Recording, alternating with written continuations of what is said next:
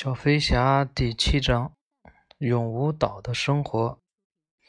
第二天一早，彼得潘就忙着给温迪、约翰和迈克尔量身材，因为孩子们每人都有一棵只有他自己才能通过的空心树，以便最后回到自己的小屋。当树洞做好后，温迪他们就。立刻沿着树洞上下爬行，很快他们就能够熟练的从树洞里爬进爬出了。孩子们都慢慢的喜欢上他们的新家了。每天，他们就在房子里游戏打闹，像很多人的家里一样。他们的家也有一个大大的客厅。如果你想要钓鱼的话，那么。在那里挖一个坑就可以垂钓了。客厅里长了五颜六色的蘑五颜六色的蘑菇，孩子们可以把它们当做漂亮的凳子来坐。房子中间还长着一棵永无树，每天早上，孩子们就把它沿地面锯平。到了吃饭的时候，树干。刚刚好长到两英尺高，孩子们就把一扇门放在上面当桌子来用。到了玩耍的时候，他们又把树给锯掉，好有足够的空间嬉戏玩耍。房子里还有一个很大的壁炉，几乎占满了整个房子。孩子们可以在房子里任何一处生火取暖。温迪还在壁炉前挂了一条条用植物纤维搓成的绳子，好方便晾衣服。孩子们的衣铺总是在白天的时候靠墙斜立着，到了晚上睡觉前才会放到地上来。孩子们几乎都睡在这张大大的床铺上。由于人太多，所以孩子们如果要分生的话，必须由一个孩子统一发号施令，以免挤压到其他人。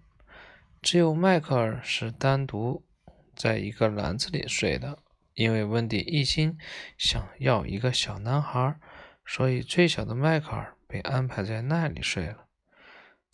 在这个温馨的小房子的墙壁上。还挂着一个小小的壁龛，大家就像一个鸟笼那么大，里面住着叮叮铃。他喜欢用一个漂亮的小小的帷幔把自己的房间和外面隔离开来，里面摆放着一张迈步女王式的华丽精致的小床，并随着四季变化而不同的花瓣作为床罩。房间里还有一面只出现在仙子商贩的货架上的镜子，和一个馅饼壳式的洗脸盆，铺着马杰里和罗宾极盛时代的地毯，真是非常奢华。对于他这个闺房，叮叮铃显然是引以为傲的。再来说说。美丽的温迪吧，温迪每天都在为这些孩子们操心。白天，她穿着小碎花的围裙为孩子们做饭，经常可以在他们的餐桌上看到烤面包、椰子，还有塔帕卷儿、烤乳猪、田鼠等各式各样的美味食物。晚上，温迪总是喜欢学着妈妈的样子。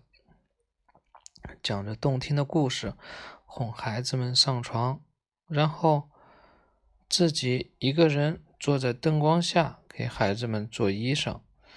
在每件衣服的膝盖处，他总是做成双层，因为孩子们实在是太调皮了，很容易把那里磨破。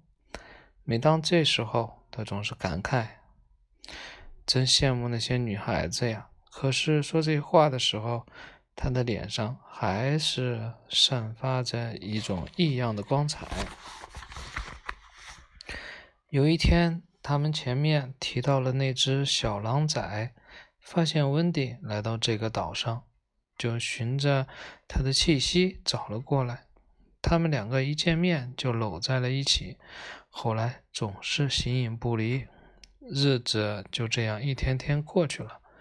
温蒂似乎并没有非常想念他的爸爸妈妈，而约翰和二迈克尔几乎把他们都给忘记了。为了让弟弟们能记着自己爸爸妈妈，他只好用考试的方式来让他们记得。他总是喜欢出一些很平常的问题，比如妈妈的眼睛是什么颜色的？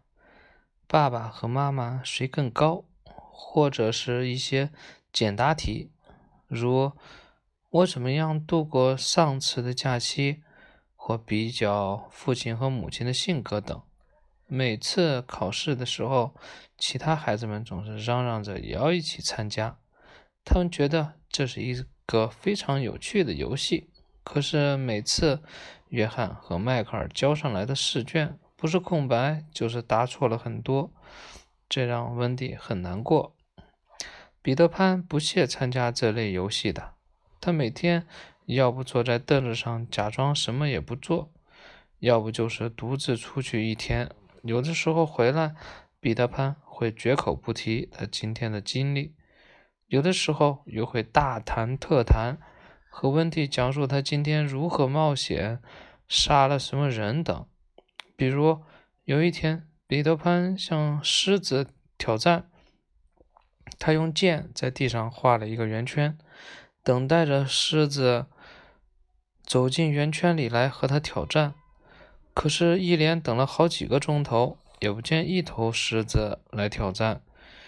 当然，温迪的日子也并非波澜不惊，他也经历了好几场冒险。有一次。海盗们把那个漂亮但又剧毒的无比的蛋糕放在海边，引起了孩子们的注意。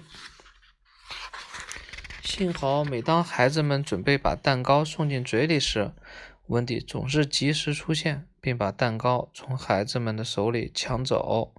慢慢的，那个蛋糕也被晒干了，变得像一块石头那样硬。有一天晚上，胡克在海上行走的时候。不小心被蛋糕绊了一下，结果重重的摔了一跤。还有一次，叮叮铃借助一些油仙的力量，趁着温蒂睡着的时候，偷偷的把它放到了一片大大的树叶上，想让温蒂顺水而下，飘回英国。还好树叶沉了下去，温迪也醒了。他还以为自己是在海上洗澡的时候睡着了，就游回来了。还有就是，我们接下来要讲述了一场异常惊心动魄的冒险。第八章讲完了，啊，第七章讲完了啊，惊心动魄的冒险应该是第八章，拯救虎莲公主。这个明天讲啊，第七章讲完了。